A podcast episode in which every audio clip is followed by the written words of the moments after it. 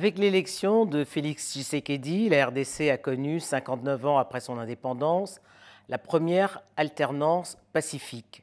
Mais faute de majorité à l'Assemblée nationale, le nouveau président devra composer avec la coalition des partis proches de son prédécesseur, Joseph Kabila. Bertin Mampaka, bonjour. Bonjour, Madame Epoté. Le 20 janvier dernier, on a assisté à une passation de pouvoir empreinte de cordialité, voire de complicité entre le sortant Joseph Kabila et l'entrant Félix Sekedi, ce qui semble accréditer la thèse d'un arrangement entre les deux hommes. Est-ce que vous partagez cette analyse? D'abord, je tiens à féliciter tous les acteurs de la vie politique congolaise. Les trois principaux candidats, Martin Fayoulou, Félix Tshisekedi, même Chadari, euh, le quatrième qui est Joseph Kabila, et le cinquième qu'il ne faut pas oublier, le premier c'est la communauté, euh, la population congolaise, qui s'est d'abord battue pour qu'il n'y ait pas une modification des constitutions. C'était un élément déterminant dans ma lecture. Mais il y a eu un glissement quand même, hein, de deux ans quand on voit tout ce qui, ce qui, se passe autour de l'Afrique centrale et dans d'autres pays, euh, le peuple se battu pour qu'il n'y ait pas euh, cette modification des constitutions. Donc, euh, qu'on dise qu'il y a eu des arrangements, mais quel est le pays dans lequel il y a. Trump est en train de discuter avec les démocrates aujourd'hui pour, pour trouver des solutions? Vous avez bien vu que chez vous en France, Macron est arrivé pratiquement sans cadre ni technicien. Edouard Philippe ne semblait pas être celui qui était dans, en train de marcher pour, vous faire des Macron le, président de ce pays. Donc euh, une discussion, une négociation. Et puis Félix Tshisekedi est, né au Congo, il a vécu en Belgique, moi je suis euh, sénateur belge.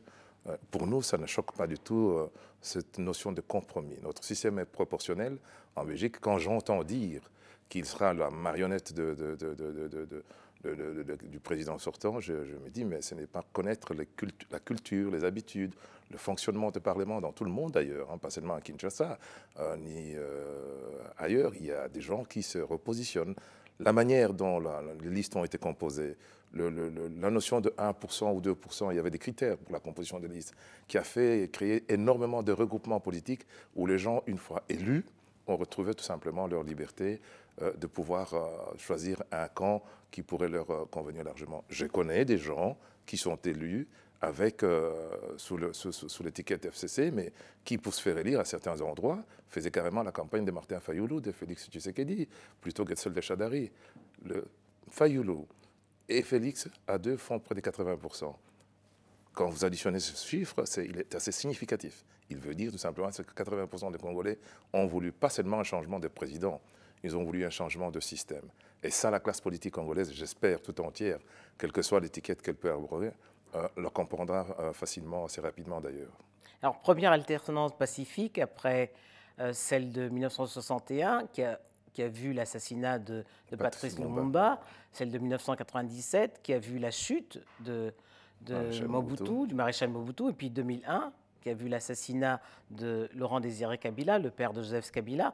Est-ce qu'une page de l'histoire du Congo nouveau est en train de s'écrire? Je viens en Belgique depuis quelques années. J'ai fait une activité diplomatique, je peux dire souterraine, je l'avoue, où je rencontre au Sénat de Bruxelles euh, énormément de gens. J'y ai reçu Martin Fayoulou, j'y ai reçu Félix Tshisekedi, et j'en ai reçu d'autres, y compris des Africains. Euh, ce qui s'est passé à Kinshasa semble être un symbole pour certains, une, une espèce de mise, euh, allez, mise en scène pour d'autres. D'abord, j'ai lu sur le visage du président Kajbila, que j'ai rencontré quelques fois, une véritable satisfaction, une véritable joie. Euh, un soulagement de quelqu'un qui avait réussi d'abord à surprendre tout le monde. Par, euh, parce qu'on a vu d'ailleurs son épouse. C'est vrai qu'il a réussi sa sortie. Hein. Il a, il a, qu'on me dise que l'homme était en train de jouer un numéro en envoyant son épouse aller faire campagne pour son dauphin Chadari, on l'a vu, c'est-à-dire qu'il avait compris que le peuple avait besoin de changement, complètement de, de changement. Donc j'ai le sentiment ici que ce symbole ne concerne pas seulement le peuple congolais, que tous les chefs d'État africains, et ils sont nombreux, on les a vus dans une espèce de syndicat des chefs d'État euh, à vie euh, qui ont tous chacun modifié leur constitution avec euh, la bénédiction de nos, États, disons, de, de, l'Union européenne ou de, ou de, tous les, bien-pensants du monde aujourd'hui.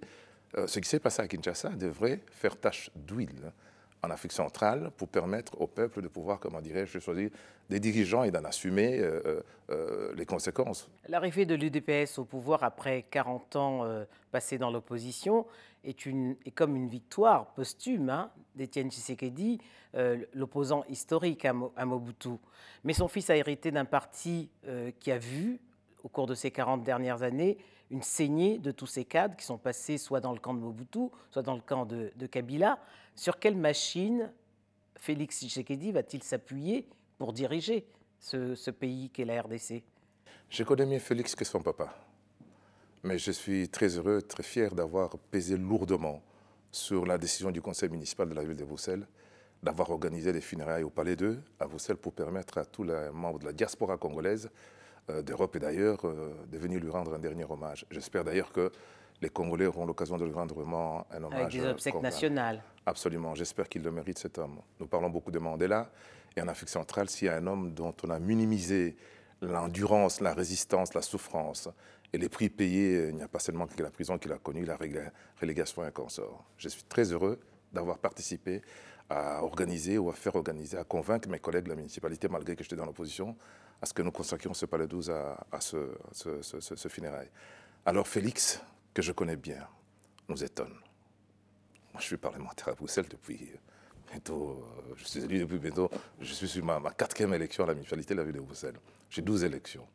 Cet homme que nous avons sous-estimé, y compris moi, dans les rues de Bruxelles, partir à Kinshasa, parce que c'était un Bruxellois, il a nos codes, il n'est pas différent de, moi et d'autres, reprendre un parti qui n'était pas en panne, mais complètement rouillé. C'est ça l'UDPS que Félix Tshisekedi avait pris. Et là, personne n'avait encore compris les aptitudes et les capacités. Ceux qui le sous-estiment.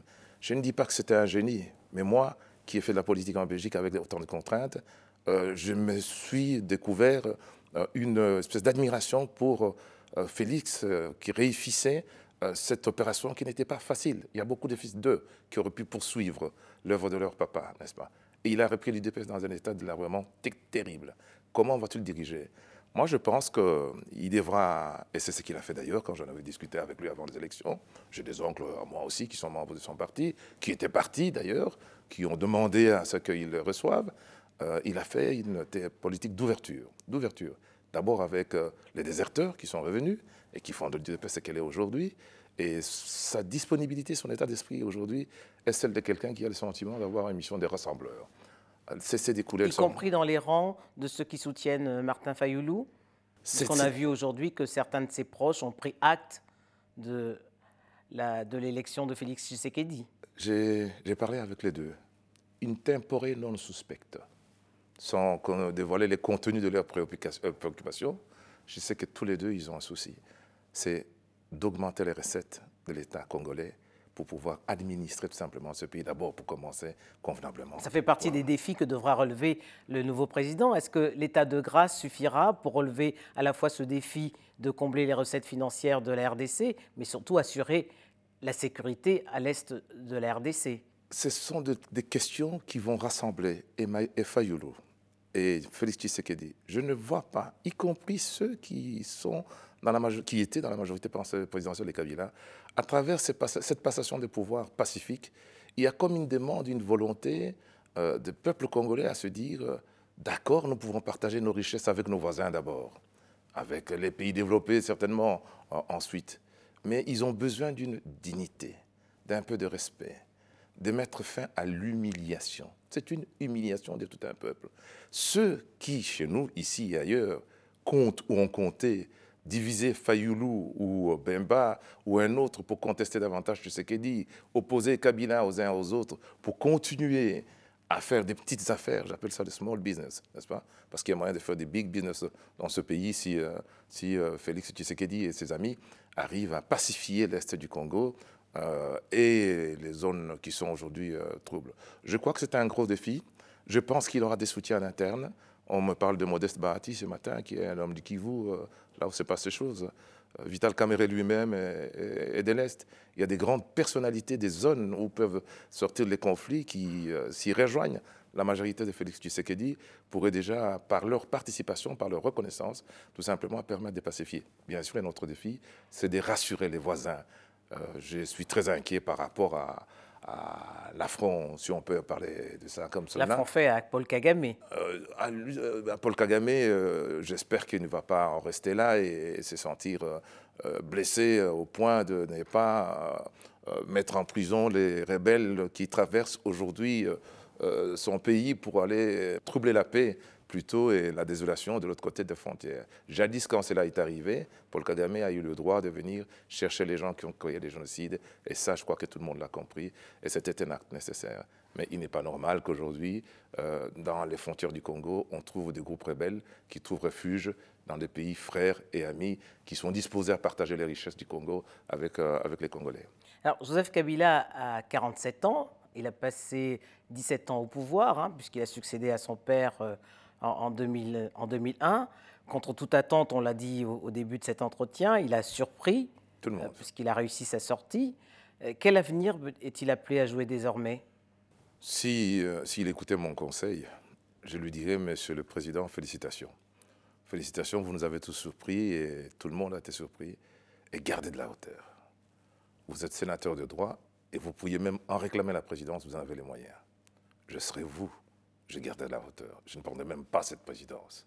Je resterai une forme d'autorité morale.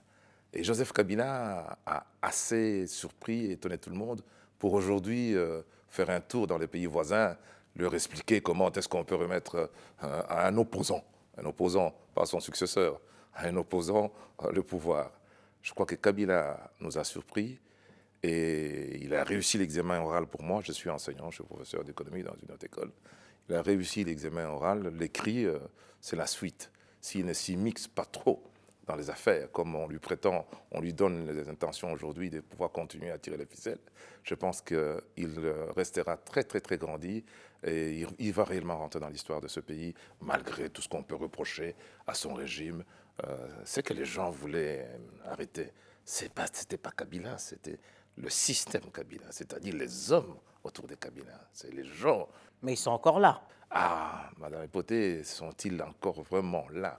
On nous donne des chiffres de 375, 350. Euh, Vous croyez qu'ils ont perdu leur capacité de nuisance?